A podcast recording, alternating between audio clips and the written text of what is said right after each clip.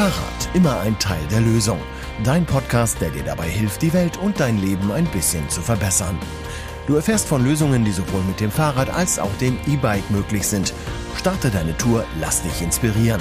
Wie immer mit Mailin, der Expertin für Radabenteuer, und Thorsten, dem Experten der Fahrradbranche.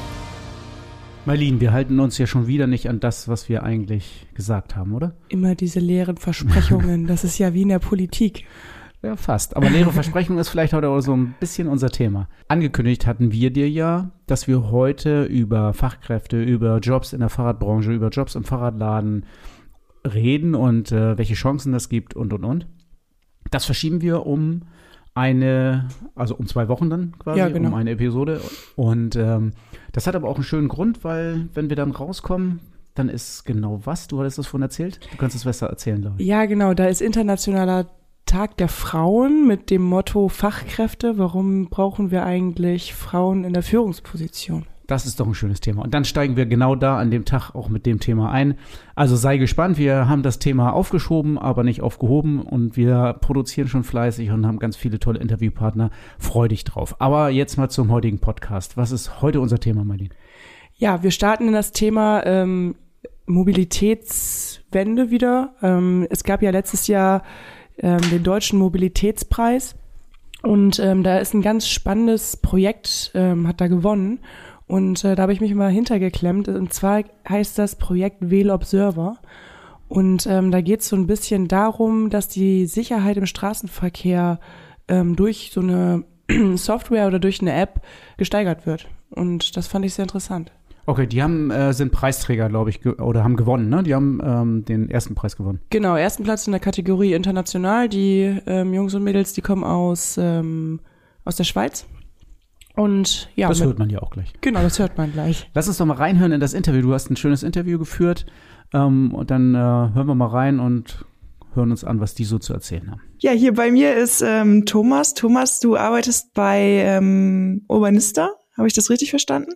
Genau. Ähm, und bist sehr aktiv, was so die Verkehrswende angeht. Vielleicht magst du mal ein, zwei Worte zu dir sagen, was du machst und äh, wer du eigentlich bist. Ja, ich äh, habe eigentlich bin in der Schweiz aufgewachsen, habe hier das musische Gymnasium besucht und das hat mir schon damals so ein bisschen dieses Kreative mitgegeben und ähm, und auch heute bin ich immer noch sehr kreativ unterwegs und versuche mir so ein bisschen die Stadträume von morgen vorzustellen. Vielleicht nicht mehr so künstlerisch und eher technisch, aber ähm, ähm, ich merke sehr stark, dass man sich diese Straßenräume, wie die heute sind, dass man da mal ein bisschen äh, eine Vision reinbringen muss und ein bisschen Bewegung, dass es auch die Klimakrise und die Verkehrswende wirklich ins Rollen kommt.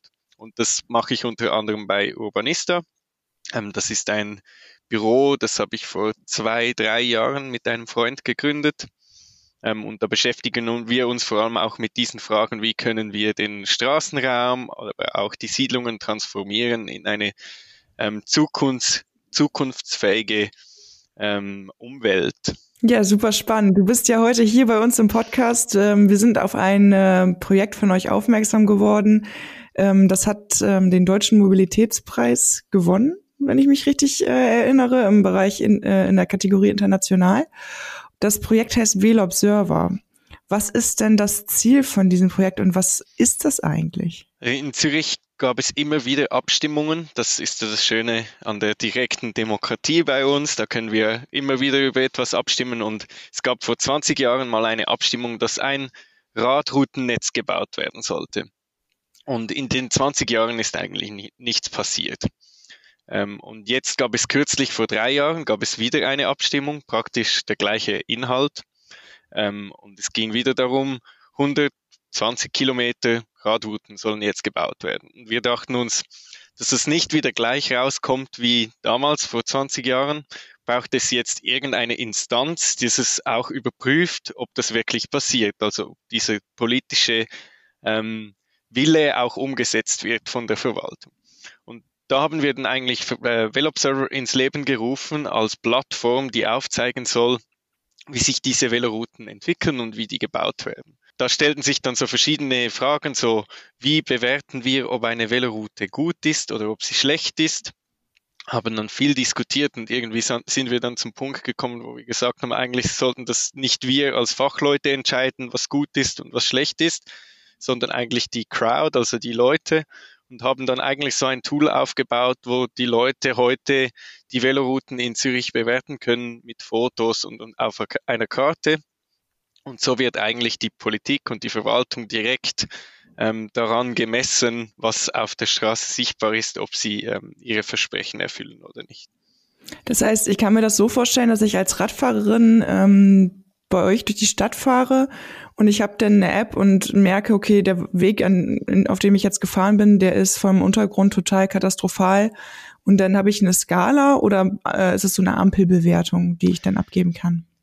Das ist eigentlich total simpel. Es sind so vier Smileys von rot bis grün und da drückt man dann eines. Es war wirklich auch unser Ziel, dass es möglichst einfach ist, dass man einfach ähm, nicht viel Aufwand, um das zu bewerten und es geht nicht einmal so fest um den Untergrund oder um, um störende Bordsteine oder um Elemente, sondern es geht auch darum, ist da ein Radstreifen oder ein Radweg?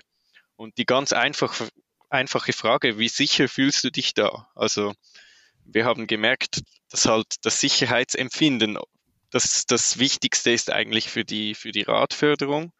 Und deshalb ist eigentlich die einzige Frage, die wir den Leuten stellen, wie sicher fühlst du dich da? Und am Ende wissen wir eigentlich nicht, weshalb sich jemand unsicher fühlt oder sicher. Wir wissen nur, dass sich da eine Person wohl fühlt oder halt nicht. Und das, eigentlich ist es ganz einfach. Fühlst du dich sicher oder nicht? Und dann kannst du einen, einen Knopf drücken, ähm, was dein Gefühl ist. Okay, und am Ende werden dann quasi alle Daten so zu einer Mischkalkulation, sage ich jetzt mal, zusammengefasst und ich habe dann eine Heatmap, wo ich sehen kann, okay, da ist es rot, da kann ich nachbessern und da läuft es schon ziemlich gut, da fühlen sich die Leute sicher. Genau. Und das Ziel wäre natürlich, dass es ähm, in zehn Jahren dann alles grün ist oder möglichst grün. das wäre natürlich sehr zu wünschen, genau. Wir setzen halt sehr stark darauf, dass man so diese subjektive Sicherheit versucht ähm, äh, gut zu machen, oder?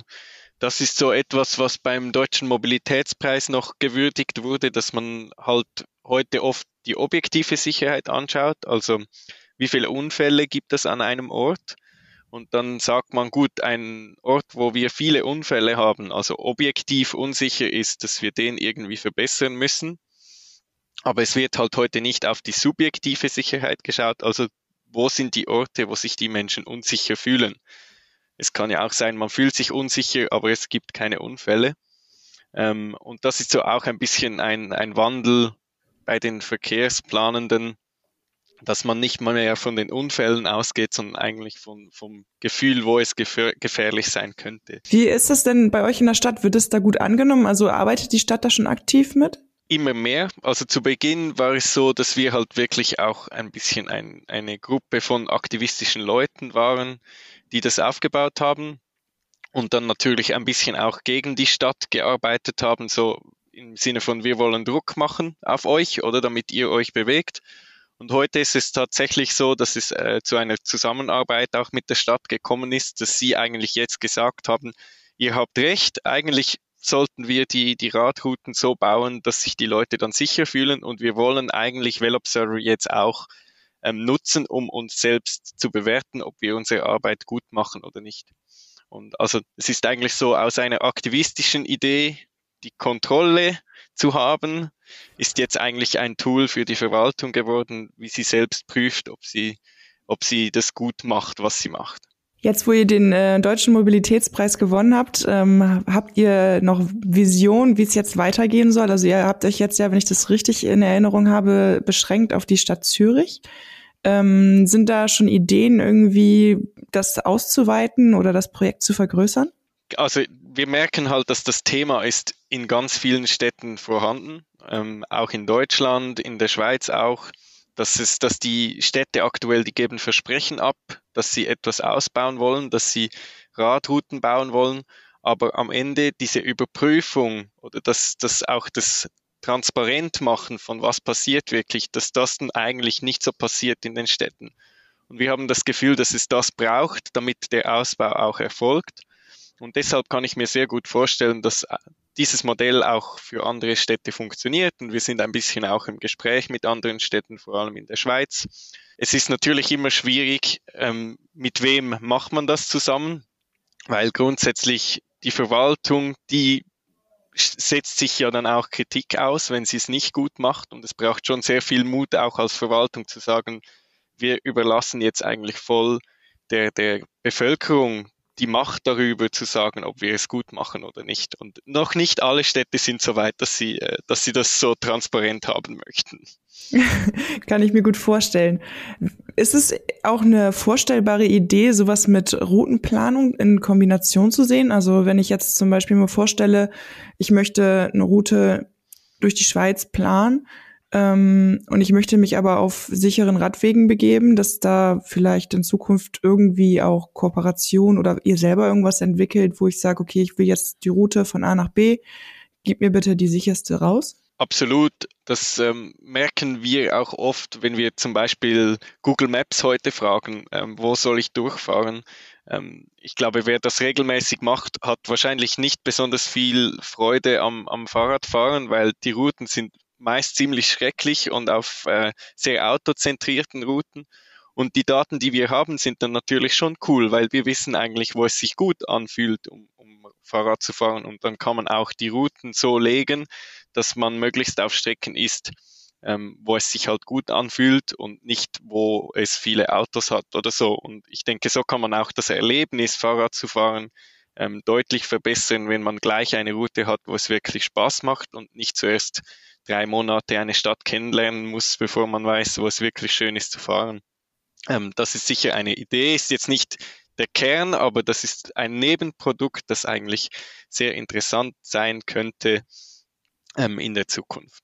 Ja, ich bin gespannt, wo die Reise da noch hingeht. Ich finde das Projekt auf jeden Fall mega interessant. Ich wünschte, wir hätten es hier in Cuxhaven auch. ähm, es würde sich auf jeden Fall lohnen. Ähm, wenn ich jetzt ähm, oder wenn jetzt die Hörerinnen und Hörer aus der Schweiz äh, zuhören und sagen, oh, das finde ich interessant, ähm, wie komme ich an die an diese App oder ähm, wie kann ich da mitmachen? Also mitmachen können eigentlich alle. Die gehen einfach auf www.wellobserver.ch dann registriert man sich, schreibt da noch äh, kurze Umfrage, damit wir etwa wissen, äh, wer überhaupt bewertet, weil für uns ist es wichtig, dass wir sehen, wie viele Frauen haben wir, sind die Bedürfnisse vielleicht von alten Menschen anders wie von jungen. Deshalb gibt es zuerst eine ganz kurze Umfrage. Ähm, und dann kann man eigentlich loslegen. Dann kann man auf der Karte in Zürich rumklicken, und, ähm, und bewerten und Smileys verteilen. Wer sich in Zürich nicht auskennt, der hat die Möglichkeit, ähm, anhand von Fotos, die wir aufgenommen haben, im ganzen Netz zu bewerten. Das, wir nennen das auch ein bisschen äh, so Velo-Tinder, weil ähm, man mehr oder weniger swiped halt eigentlich dann die, ähm, die Stellen durch, ob man es gut oder schlecht findet. Ähm, und so ist das eigentlich ganz einfach. Also man ist eigentlich in zwei Minuten registriert und kann dann gleich loslegen und bewerten. Ja, fantastisch. Vielen Dank. Denn ähm, ich werde mich da auf jeden Fall mal umsehen. Und wenn ich das nächste Mal in der Schweiz bin, dann ähm, werde ich da auf jeden Fall mal einen Blick drauf werfen, wo es sich lohnt, Fahrrad zu fahren.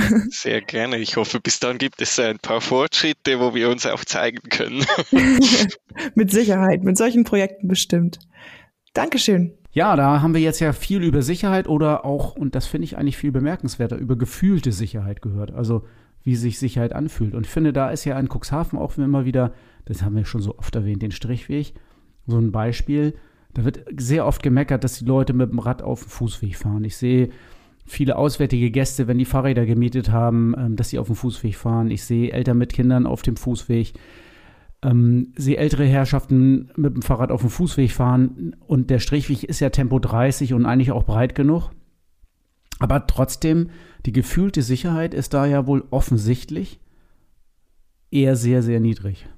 Ja, das denke ich auch. Und scheinbar die objektive Sicherheit sehr, sehr hoch, weil sonst wäre ja schon was passiert. Man sagt ja immer, es passiert erst dann was, also an Veränderungen, wenn dort etwas wie ein Unfall oder dergleichen passiert. Ja, ich glaube, und genau das ist so der Punkt. Ich hoffe immer, dass wir Sachen auch verändern können, ohne dass äh, gleich Leute verunfallt sind, äh, verletzt worden sind oder vielleicht sogar noch Schlimmeres passiert ist.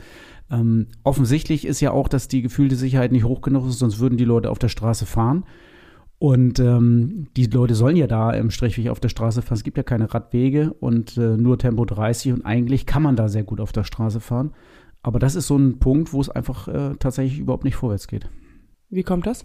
Ja, wie kommt das? Also wir hatten das ja schon vor drei, vier Episoden mal ähm, beleuchtet, dass die äh, so sehr fortschrittliche und äh, das sehr so fortschrittliche Unternehmertum irgendwie ein bisschen sich dagegen sperrt. Die Handwerker, die Touristiker, alle sperren sich, alle sind gegen Veränderung.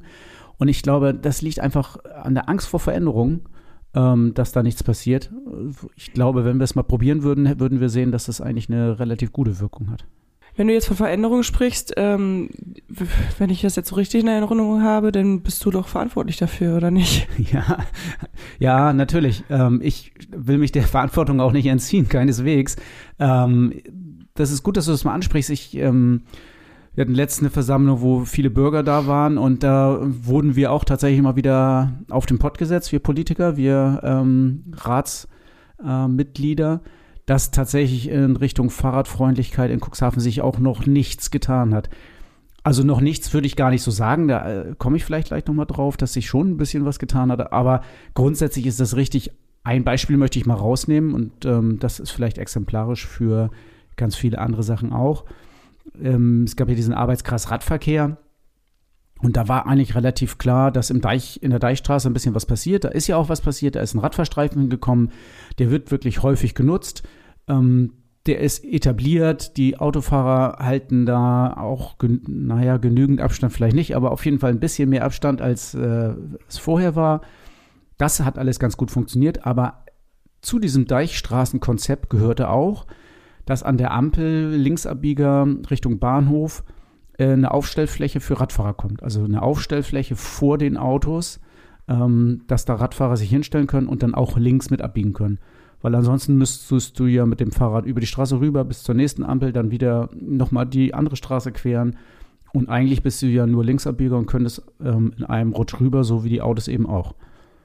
Das ist eine berechtigte Forderung, weil das Linksabbiegen da wirklich total blöd ist mit dem Fahrrad.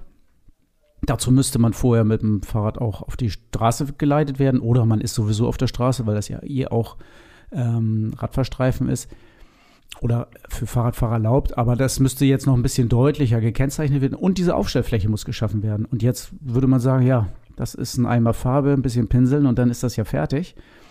Aber vielleicht ist es nicht ganz so einfach ich habe bei der Stadtverwaltung nochmal angefragt, was das Problem ist. Und die sagten, ja, da ist eine, Kontakt, äh, eine Kontaktschleife drin für die Autos, weil das eine Bedarfsampel ist. Erst wenn die ranfahren, dann wird diese Ampel auch mit grün bedacht. Und wenn die Fläche für die Fahrradfahrer groß genug sein soll, dann müsste diese Kontaktschleife erst ausgebaut werden, also Fräsarbeiten am Asphalt, dann wieder neu eingebaut werden, neu asphaltiert. Und das ist natürlich relativ aufwendig, wenn man weiß, dass die Deichstraße, Deichband da ist gerade jetzt gestern die Förderung bewilligt worden. Ähm, da haben wir also Fördergelder von der Stadt äh, für diesen Umbau bekommen. Wenn man weiß, dass in zwei, drei Jahren das alles umgebaut wird. Und dann macht es eigentlich auch wenig Sinn, das jetzt nochmal zu verändern. Aber jetzt sind wir wieder dran. Jetzt müssen wir nachfragen, ist diese Kontaktschleife überhaupt noch in Betrieb? Wird die überhaupt noch benutzt? Äh, oder ist es überhaupt eine Bedarfsampel oder ist sie sowieso normal geschaltet? Und könnte man nicht vielleicht auch eine kleinere Fläche, die brauchen hier nur zwei Meter Länge, äh, auch ohne das Verlegen der Kontaktschleife installieren. Also ähm, wir sind wieder dran, wir haben wieder neue Fragen an die Verwaltung, aber man merkt daran schon, das ist ähm, ein ewiges Hin und Her und ein Gezerre, ähm, nur um schon so kleine Sachen zu erreichen. Das habe ich mir auch gedacht, als ich das Radverkehrskonzept gelesen habe ähm, für die Stadt Cuxhaven. Da waren ja teilweise Bearbeitungszeiträume genannt, wo ich nur den Kopf geschüttelt habe, wo ich dachte, für ein Piktogramm auf einem Fußboden so lange ja. unbeschreiblich. Genau, und das hängt eben mit solchen Sachen zusammen. Das ist vielleicht dann, äh, wie gesagt, habe ich ja auch ganz platt gesagt, einfach ein Eimer Farbe und dann malt man das dahin und es ist fertig. Aber wie gesagt, manchmal ist es eben dann doch nicht so einfach. Und ähm, wenn man näher drin ist, also ich habe immer noch auch kein Verständnis dafür, dass es so lange dauert. Also ähm, verstehe mich nicht falsch, aber blicke dahinter, dass äh, einige Sachen eben doch nicht so von heute auf morgen gehen. Naja gut, aber es hat sich ja trotzdem auch ein bisschen was getan in Cuxhaven. Ich habe nämlich jetzt vor kurzem so neue Abstellanlagen für Fahrräder entdeckt und äh, parallel bei Facebook die Riesendiskussion ähm, zum Teil mitgelesen. Und das ist ja schon sehr polarisierend, was ihr da geschaffen habt. Ja, ähm, die Bike Carports meinst du, ne? Ja, genau. Ähm, das sind, das müssen wir vielleicht mal erklären für, für dich als Hörer hier oder Hörerin, die du zuhörst. Ähm, das sind Abstellanlagen, in die man äh, zehn Fahrräder stellen kann, also mit fünf Anlehnbügel von jeder Seite jeweils ein Fahrrad an den Ab Anlehnbügel. Und die werden gehalten durch ein Gestell, sag ich mal, das in Form eines Autos äh, geformt ist, also die Silhouette eines Autos darstellt. Blaue Farbe und von der Länge passt das genau auf einen Pkw-Parkplatz und dann steht da eben diese Abstellanlage. Und ähm, die erste Abstellanlage war noch na, verhältnismäßig unproblematisch. Bei der zweiten hatte ich hier schon protestierende Bürgerinnen bei mir im Geschäft. Und ähm, jetzt ist, glaube ich, die dritte von sechs, die kommt. Ähm, und jetzt war es auch in der Zeitung. Und auch in der Zeitung wurde sehr kontrovers oder beziehungsweise eher negativ darüber berichtet.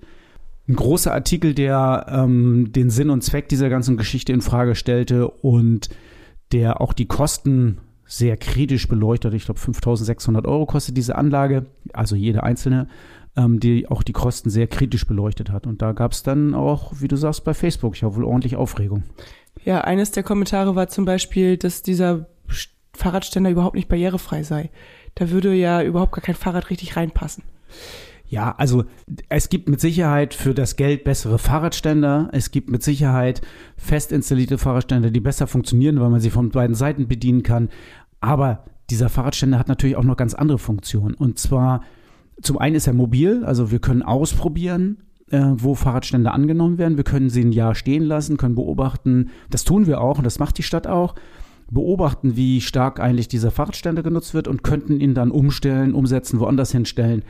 Das ist der ganz große Vorteil, dass sie mobil sind und wir alle möglichen Plätze ausprobieren können.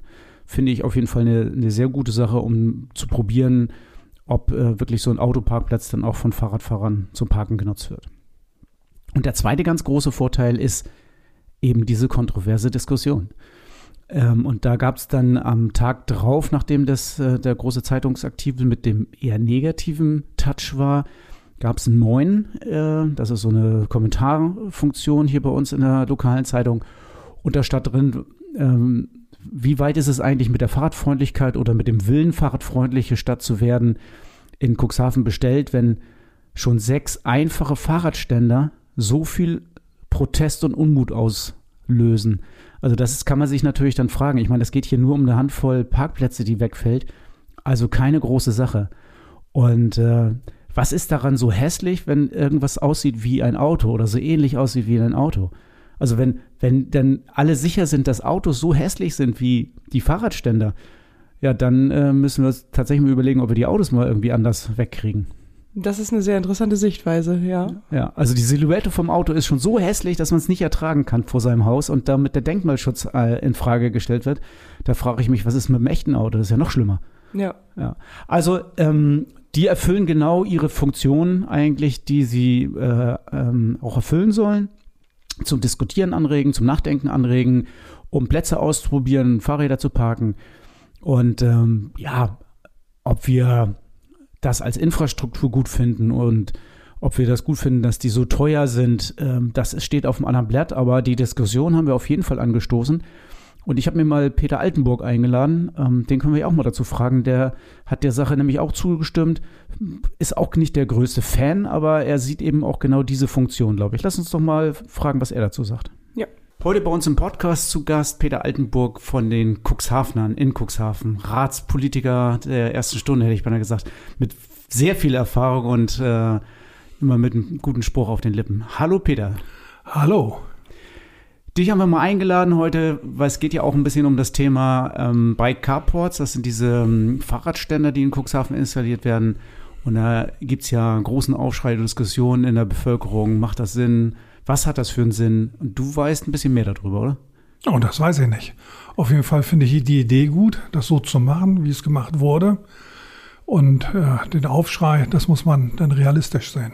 Ja, es wird ja ein bisschen bemängelt, dass man auch normale Fahrradstände hätte nehmen können. Irgendwie, die wären billiger gewesen und die hätte man dann einfach da installieren können. Ja, es gibt immer viele Leute, viele Meinungen. Und äh, wenn man sich auch mit dem ganzen Konzept mal beschäftigt, sieht man ja, dass genau dieses Sinn macht.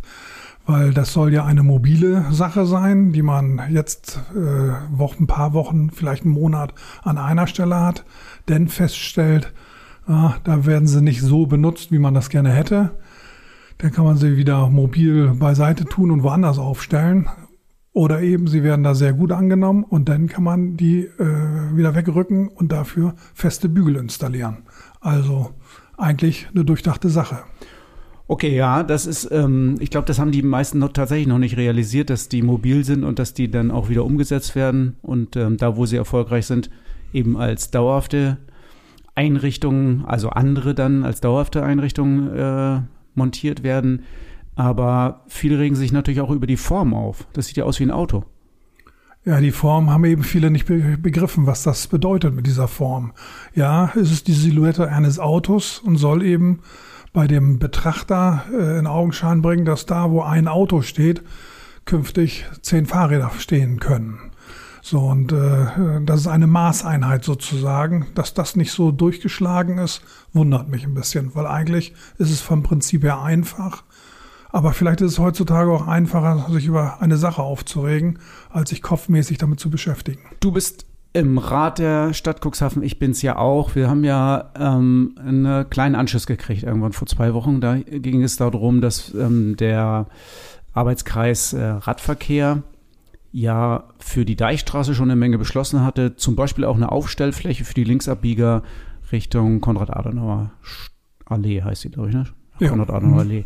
Ähm, mussten wir eingestehen, da ist noch nichts passiert. Was ähm, weißt du da was Näheres zu? Was müssen wir jetzt tun? Na, was Näheres äh, weiß ich auch nicht, weil ich bin ja auch nicht dichter dran als du am Geschehen. Aber wir müssen beide dranbleiben, weil es kann ja nicht so schwierig sein, diese Spur für die Fahrradfahrer einzurichten. Also vielleicht ist es auch, dass wir viel wollen auf einmal und die Verwaltung so schnell nicht hinterherkommen kann. Und da müssen wir sie unterstützen, dass sie das können. Das werden wir wohl tun und ähm, da haben wir ja auch noch eine ganze Menge Projekte im Köcher. Also wir sind jetzt ja auch schon ein bisschen länger dabei und auch in dem Arbeitskreis Radverkehr waren wir ja beide drin. Ähm, da haben wir ja schon bemerkt, dass die eine oder andere Maßnahme eher noch mal ein bisschen ähm, verhindert wird oder nach hinten geschoben wird, weil es sehr viele Bedenkenträger gibt. Aber es gibt ja drei Maßnahmen, die eigentlich Priorität haben. Ähm, willst du mal eben ganz kurz sagen, welche das sind? Na, Priorität hat ja die Rodestraße vor der Stadtsparkasse, die umgebaut werden soll. Die Deichstraße. Und jetzt musst du mir helfen, was war die dritte? Der Strichweg, noch, der Strichweg, ne? selbstverständlich. Und die Schulstraße, glaube ich, auch, ne? Schulstraße auch. Genau. Aber ich glaube, die war, wenn ich mich recht entsinne, äh, in die Priorität als viertes gekommen. Ja. Aber sein. auch da, weil der ein oder andere noch Diskussionsbedarf hat. Hm, ich denke, das ist immer so ein bisschen schwierig, weil äh, der individuelle äh, Verkehr sich da auf den Schlips getreten fühlt und meint, man will ihn was wegnehmen. Und äh, genau so ist es ja nicht. Also wenn ich den ein oder anderen Autofahrer künftig auf dem Fahrrad sehe, nimmt er ja schon im Verkehrsraum Platz weg für den Autofahrer, der verbleibt.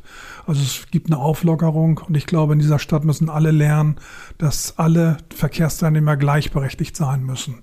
Das fängt beim äh, Fußgänger an, über den Fahrradfahrer hin zum Autofahrer. Und äh, dann klappt das auch. Nur solange eben in dieser Stadt vermehrt gesagt oder damit umgegangen wird, dass man einem was wegnehmen will, äh, wird das schwierig bleiben. Ja, wenn wir verkehrsraumgerecht aufteilen und der im Augenblick, wenn wir davon ausgehen, dass der im Augenblick nicht besonders gerecht verteilt ist, dann würde ja, wenn wir ganz ehrlich sind, schon eine Umverteilung stattfinden müssen, oder? Ja, die ist ja, das ist ja logisch, dass eine Umverteilung stattfindet. Aber äh, das, was überbleibt, wird für die, die weiterhin Auto fahren müssen, weil es nicht anders geht, auch genug Raum bleiben, um Auto zu fahren.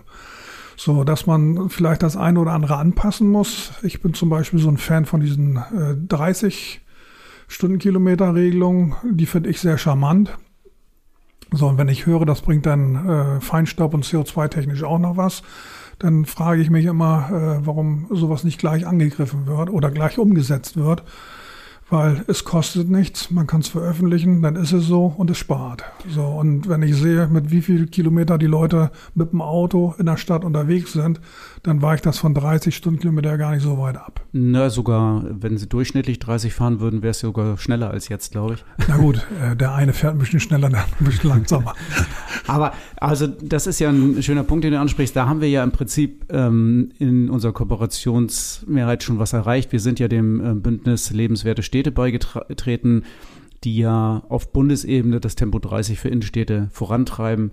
Also das sind ja Ergebnisse unserer Ratsarbeit schon. Also da können wir ja sagen, okay, wir sind schon mal einen Schritt weiter. Ne? Ja, das ist die Basis, die gelegt worden ist, aber die muss jetzt gelebt werden. Das müssen wir jetzt so, nochmal irgendwann das umsetzen. gelebt ja. wird, dafür sind wir dann wieder bei unserer Diskussion. Die Leute sollen diskutieren, damit wir einen Weg finden, gemeinsam das Ganze umzusetzen und in meinen Augen ein bisschen zu verdrehen. Also wenn ich jetzt mal die Argumente von den ähm, Auto, na, wie soll ich sie denn nennen? Von den Autofahrenden ist ja Quatsch, weil die sind, die fahren ja auch Rad, sondern von denen eher, die das äh, Autofahren so stark verteidigen, die sagen ja, ja, was ihr wollt, ähm, sollen wir denn zur Baustelle fahren mit dem Fahrrad oder sollen wir Beton äh, jetzt auf einmal mit Fahrrädern abholen? Was, was entgegnest du denen?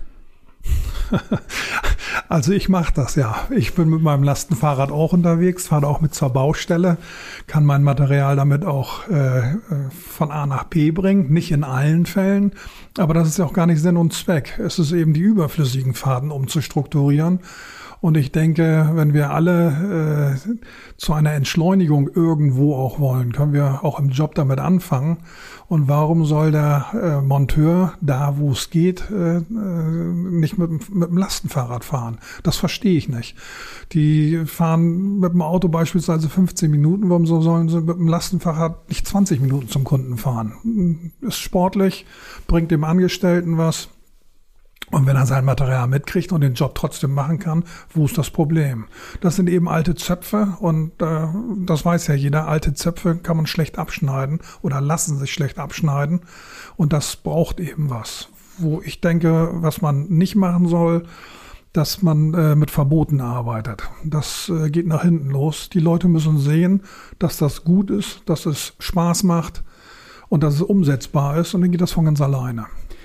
Ja, das mit den Verboten, da sprichst du was an, aber ich glaube ja sogar die, ähm, die 50 Prozent der Fahrten, die unter zwei Kilometer sind in der Stadt, die könnten wir ja noch eher angreifen als diese Viertelstunde, die der Motor fährt oder 20 Minuten. Für zwei Kilometer brauche ich halt nur fünf Minuten, ne? Oder weniger sogar. Na gut, so krumm kann ich gar nicht denken, weil diese Fahrten fallen bei mir gar nicht an mit dem Auto. Naja, aber das sind ja immer noch 50 Prozent aller Fahrten in Cuxhaven. Also das ist ja das Verrückte. Also das sind ja wirklich ganz, ganz kurze Distanzen. Wenn wir, wenn wir die schon hinkriegen würden, dann wäre ich ja schon, äh, dann wäre ich ja schon nicht zufrieden, aber dann wären wir schon ein ganzes Schritt weiter, glaube ich.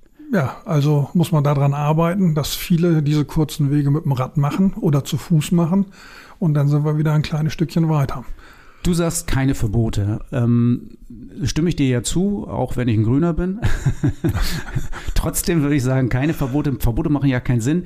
Aber das, sage ich mal, das Autofahren unbequem zu machen, das ist ja eine Methode, die sich in allen Städten, die das gemacht haben, ja bewährt hat. Also wenn ich jetzt mal Kopenhagen nehme, ähm, da sagen die Bürgermeister, die das äh, unterstützen und eingeführt haben, oder die Verkehrsplaner, ja, wir machen das Fahrrad und den öffentlichen Nahverkehr zu den bequemsten Verkehrsmitteln in der Stadt. Und wenn das die bequemsten sind, die Menschen benutzen das bequemste Verkehrsmittel. Dazu muss man ja das andere Verkehrsmittel unbequemer machen. Ist das richtig? Nee, das ist nicht richtig. Das, das, was du gesagt hast, ist richtig. Ich muss daran arbeiten, das Fahrradfahren zum bequemsten Verkehrsmittel zu machen. So, die anderen bearbeite ich gar nicht. Das bleibt alles so. Weil wenn das Fahrrad das bequemste wird, sind die anderen ja automatisch unbequem.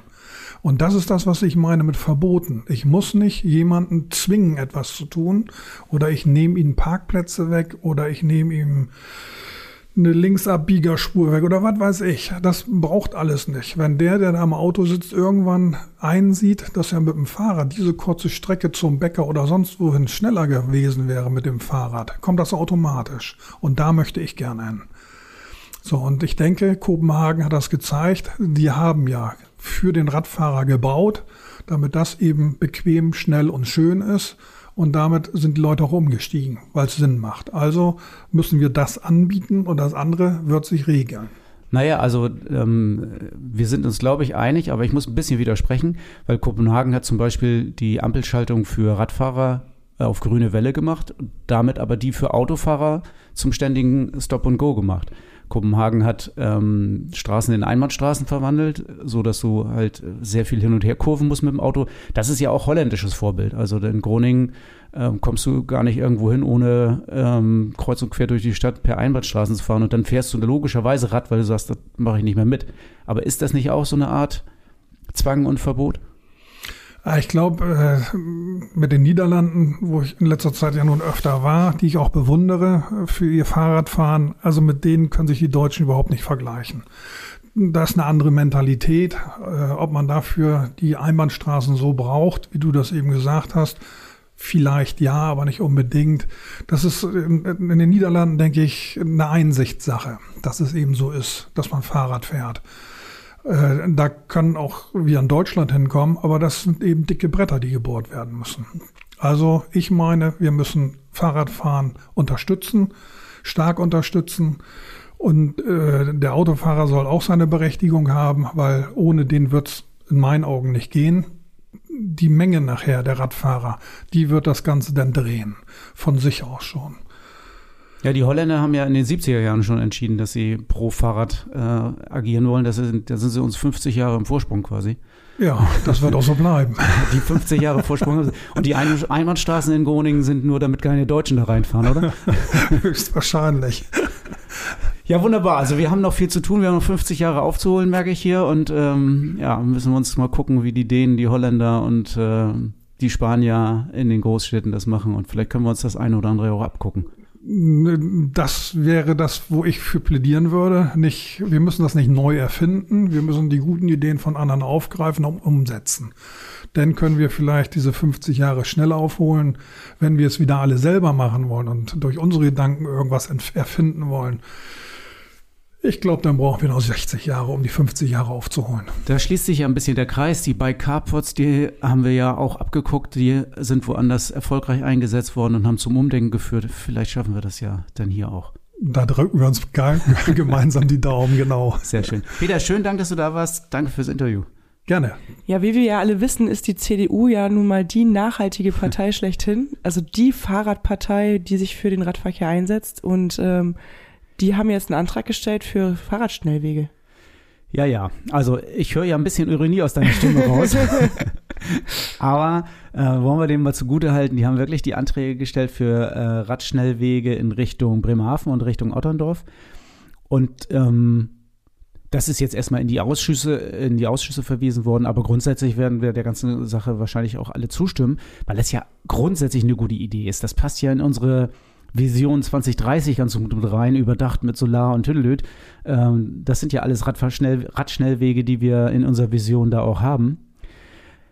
Es gibt allerdings irgendwie ein Problem mit der ganzen Geschichte. Eigentlich ist das keine städtische Sache, sondern muss der Landkreis mindestens ja mit dran arbeiten. Die anderen Kommunen müssen mit einsteigen. Also wir können ja nicht einfach äh, von uns aus einen Fahrradschnellweg machen und nicht die Kommunen, die wir erreichen wollen, mit einbinden. Das heißt also, da müssen wir auch mit den Nachbarkommunen äh, ganz gut zusammenarbeiten. Und die müssen es dann auch wollen. Also wenn die es nicht wollen, dann wird es schwierig. Also das kann, ist ja keine einseitige Geschichte. Und ganz große Bedenken gibt es eigentlich, ist das eventuell dann die Ausrede dafür, in der Stadt nichts mehr tun zu müssen und in der Stadt nicht gut mit dem Fahrrad vorankommen zu wollen? Also da müssen wir uns auch ganz klar sein, viel wichtiger für uns, für, eine, für uns in der Stadt ist doch, ähm, dass wir jetzt hier auch in der Stadt gute Radwege, sichere Radwege und Radinfrastruktur bekommen, auf, den sich, auf der sich Menschen wohlfühlen und sicher fühlen. Und ähm, ich möchte nicht und wir möchten auch nicht, dass das vergessen wird oder nach hinten geschoben wird, weil wir müssen es wirklich hier in der Stadt vorantreiben. Das sagt das Radverkehrskonzept, das sagt dieses Mobilitätskonzept. Da müssen wir uns einig sein, dass das auf keinen Fall ähm, einen Aufschub bringen darf. Ja, ich bin gespannt, was da noch so kommt. Ja, sind wir alle gespannt. Also, aber ihr merkt schon, äh, wenn ihr jetzt hier dran geblieben seid und zugehört habt, ähm, es gibt da ganz viele Sichtweisen und ganz viele unterschiedliche Geschichten. Und manchmal wundert man sich, dass alles so lange dauert. Manchmal versteht man das auch. Und ähm, es ist halt auch immer der demokratische Prozess. Und wir müssen da ganz ehrlich sein, es gibt ganz viele außerhalb unserer Bubble, wahrscheinlich alles Menschen, die den Podcast nicht hören, die sind völlig anderer Meinung. Und das gilt ja auch, die dann zu überzeugen. Gestern kam ein SPD-Mann zu mir und sagte, und ich kämpfe trotzdem weiter fürs Auto. ja, natürlich. Kann er ja auch, aber dann, den überzeugen wir auch noch. Und der hört auch unseren Podcast sicher nicht. Ja, also wenn du jemanden also, kennst, sorry, der, Volker Kosch, falls du hörst, äh, herzlich willkommen in unserem Podcast. ja, und falls du noch jemanden kennst, der den definitiv nicht hört, dann gib ihm den doch einfach mal auf die Ohren. genau. Und das erwartet dich beim nächsten Mal bei Fahrrad immer ein Teil der Lösung. Wenn ihr jetzt zuhört beim nächsten Podcast, werdet ihr erfahren, was es alles für Möglichkeiten gibt in der Fahrradbranche, welche Jobs und was ihr machen könnt.